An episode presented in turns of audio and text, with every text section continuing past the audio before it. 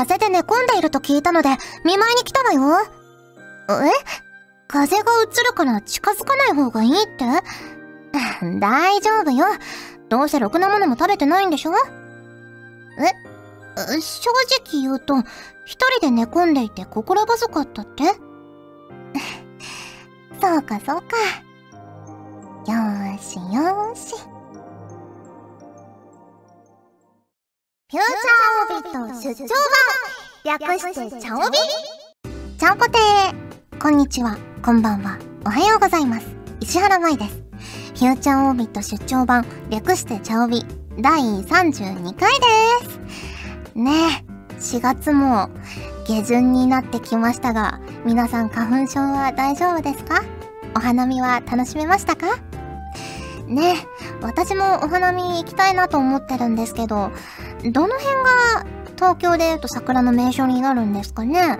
ちょっと気になりますはいということで、今回のオープニングのセリフは、歴世庵さんからいただきました。ありがとうございます。お便りがついてるのでご紹介します。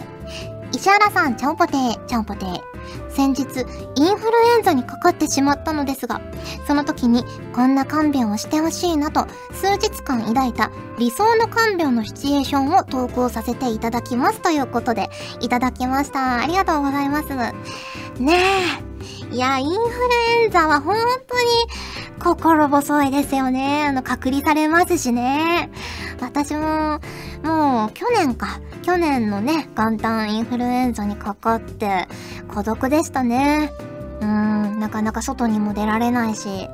ね。で、その年はちゃんと予防接種打ってたのにかかっちゃって、今年は打ってないけどかからなかったんですよね。まあなんか予防のためじゃないって聞いたこともあるんですけどね症状があんまりこう激しく出ないように緩和するために打つんだっていう意見も聞いたことがあるんですけど。ねえインフルエンザは本当辛いですよね。そう一人で家にもう買い物とかもあんま行けないじゃないですかインフルエンザかかっちゃったら。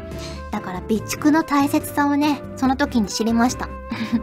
なんかいろいろ冷凍のうどんとかそういうのをちゃんと買って用意しとかないといざという時に困るんだなってね痛感したので最近はねいろいろ家に常備してます。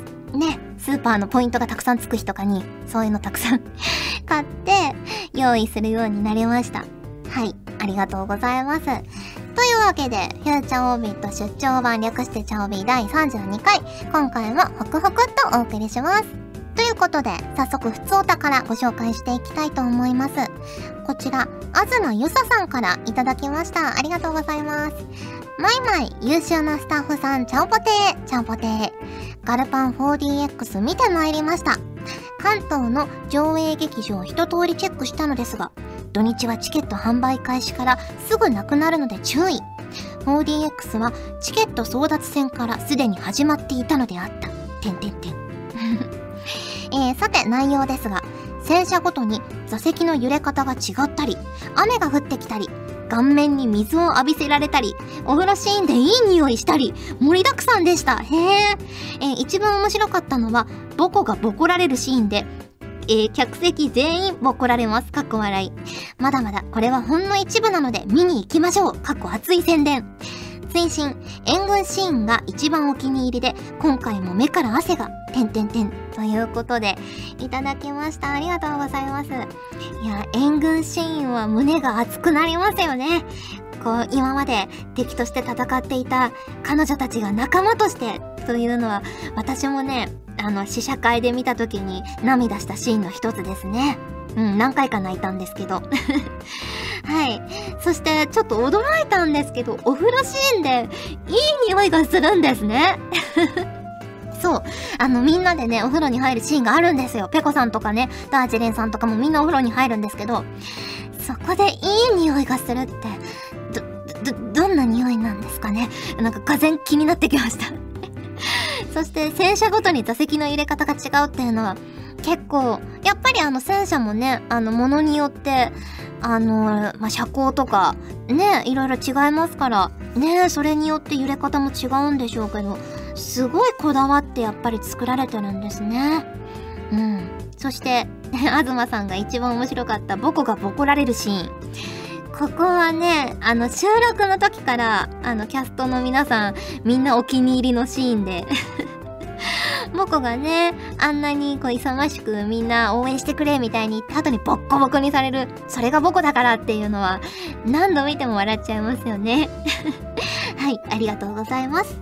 続きまして、こちら MLW さんからいただきました。ありがとうございます。石原さん、ちゃんぽてー、ちゃんぽてー。怒涛の毎週配信で4月の上旬には早くも30回に達しそうな茶帯。ついこの間、放送20回おめでとうございますと言っていたのが嘘みたいです。少し調べてみたのですが、記念すべき茶帯第0回が配信されたのは2014年の7月1日。そして2周年目となる今年の7月1日は、なんと金曜日これはもう来たるべき、茶帯セカンドアニバーサリーに向けて、今から準備をするしかないですね。盛大なお祝い放送を期待しています。ということで、いただきました。ありがとうございます。2014年、もう2年も、2年になろうかとしているんですね。いや、最近はね、毎週配信なので、あっという間に30回も超えてしまいましたが、ねえ、2周年はなんかこう、お祝い事したいですよね。うん。念願の、ま公開録音生放送とか、あと、オープニング曲とか、何かしらできたらいいなと思いますね。まあでも私曲を作る才能はないので、ね、あの、リスナーさんで我こそは曲作れるぞという方はね、あの曲とか 送っていただけたら私作詞するので、ね、嬉しいなと思うんですけど、ちょっと他力本願すぎますかね。はい。まあ、もしよかったらっていう感じですけど。何か、何かしたいですね。まだ7月まではちょっと時間があるので、ちょっとスタッフさんと一緒に考えていきたいなと思います。はい。ありがとうございます。ということで、ふつおたをご紹介しました。チャオービー。プチ紹介このコーナーは皆さんから送っていただいた自分にとってのプチ何かをご紹介するコーナーです。例えば、プチ贅沢とか、プチ旅行みたいなやつですね。それでは早速お便りご紹介していきたいと思います。こちらは、歴世庵さんからいただきました。ありがとうございます。石原さん、ちゃんぽてー、ちゃんぽてー。最近、茶帯でもガルパンの話題が増えていますが、走行中の戦車の車体に乗ったことがあるのが私のプチ自慢です。高校の学園祭で自衛隊の74式戦車の展示をしたのですが、その時に警備をしたご褒美に、グランドを走る74式の車体に乗せてもらいました。いわゆるタンクデサント状態ですね。ガルパンに登場する第二次世界大戦時代の戦車とは違い、74式は姿勢制御装置が装備されており、ぬかるんだグラウンドで車体が自重で傾いても、すぐに姿勢制御装置で水平に戻るのが印象的でした。後日談ですが、74式が走り回ったグラウンドは、離体によりデコボコになり、元のように使えるまで復旧するのに1ヶ月かかりました。過去汗。ということでいただきました。ありがとうございます。ね。タンクデサント状態ってなんか聞いたことあるなと思ったんですけど、あの、ガールズパンツァーのイメージソングなんですかね。それゆけ乙女の戦車道で、マコさんが歌ってましたよね。タンクなんとかみたいな歌ってたのを思い出しました。でもこれプチ自慢というかもう完全に自慢していいですよね。戦車に乗ったことあるって私も行ってみたいですもん。ねえ、そんな乗る機会ってなかなかないのでね。そして離体によりデコボコになったグラウンドが復旧に1ヶ月かかるんですね。うん、やっぱ戦車って重いんですね。それを考えると、あんなに戦車が走り回るガールズパンツァーの世界は、やっぱね、あの道路補強されてるってどこかに書いてありましたけど、相当整備されてるんですね、戦車道のために。と、改めて思いました。はい、ありがとうございます。続きまして、こちら YM さんからいただきました。ありがとうございます。石原さん、ガジェットリンクのスタッフさん、リスナーの皆さん、ちゃんぽてー、ちゃんぽてー。プチ自慢と言えるのかわかりませんが、先日、生まれてから1万日を達成しました。あまり日数を意識したことはなかったので、こっそり自分にお祝いし、両親に感謝をしました。ところで石原さんは何かの記念日にお祝いしたり、毎年この日は必ずこれをするということはありますか？次回の放送もホクホクっと楽しみにしています。それでは、ということでいただきました。生まれてから1万日、YM さんおめでとうございます。ね。そういう節目節目でご両親に感謝をされるって素晴らしいと思いますね。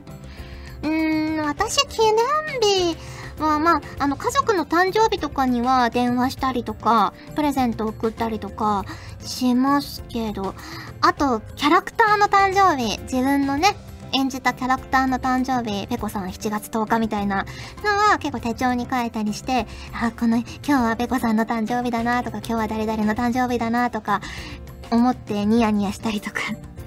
はしますけど、あんまりね、記念日にはこだわらない方かなと思います。はい、ありがとうございます。続きまして、こちら ML とまるさんからいただきました。ありがとうございます。石原さん、ちゃんぽてー、ちゃんぽてー。夜が遅くなったある日、実家の母が夕飯の支度をして待っていてくれたことがありました。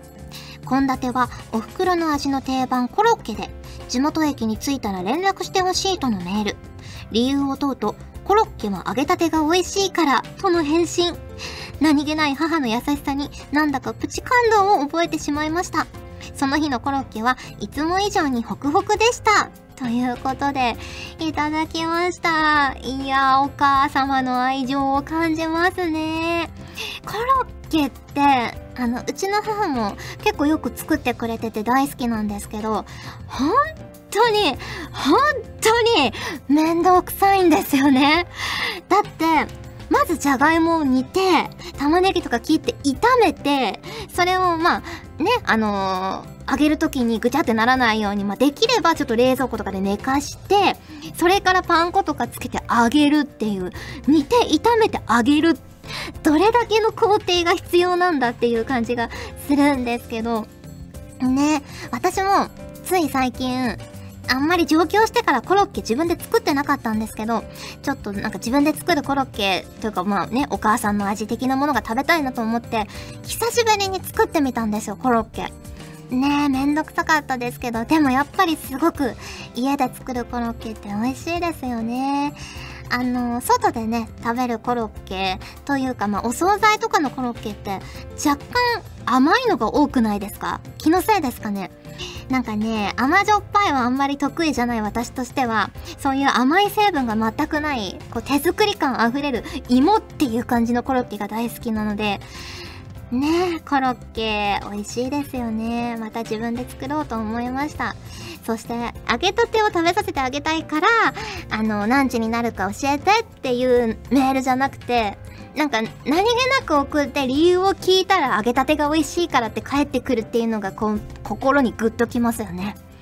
いやコロッケはね、本当に手間がかかるので、皆さんのね、お家でお母さんとか、まあお嫁さんとかが作ってくれたり、家族が作ってくれたりしたら、本当に感謝をして 感謝の念を込めつつ食べていただきたいなと思います。はい、ありがとうございます。ということで、プチ紹介のコーナーでした。ガジェットリンクではツイッターをやっております。最新情報をできる限り早くあなたにお届けします。他にも所属声優の紹介やスタッフによるタイムリーなつぶやきをお楽しみいただけます。気になるあなたもそうでないあなたも今すぐガジェットリンクをフォローしてね。以上秋山由香からのお願いでした。私もツイッター始めよっかな。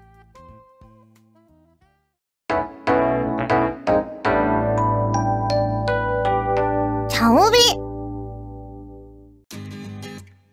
お送りしてきました。フューチャーオービット出張版。早いものでお別れの時間が近づいてきました。ね、ちょうど配信時期はゴールデンウィークももうすぐかな？っていう感じで予定を立てている方もたくさんいらっしゃると思うんですけど、私は多分、ゴールデンウィークお仕事になりそうな感じがしますね。うん、でも、あのー、好きなことを仕事にさせていただいてるので、仕事があった方が、なんかこ、心元気になれますね。逆に楽しくて。はい。そんな感じですが、皆さんもね、その毎週配信できるようにお便りたくさんこれからも送っていただけると嬉しいなと思います。というわけで、フューチャーオービット出張版、略してチャオビ第32回、今回はここまでです。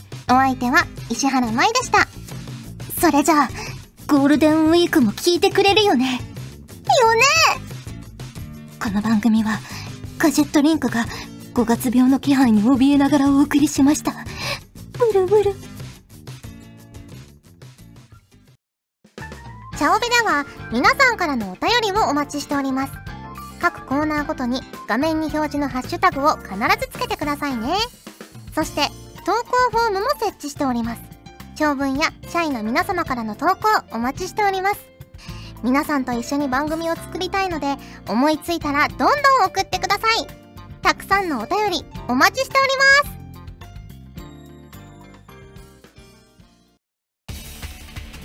ガジェットリンクの所属声優が頑張ってお送りするチャンネルガジェットリンク TV これからどんどんいろんな番組を配信していく予定なのでぜひチャンネル登録してください。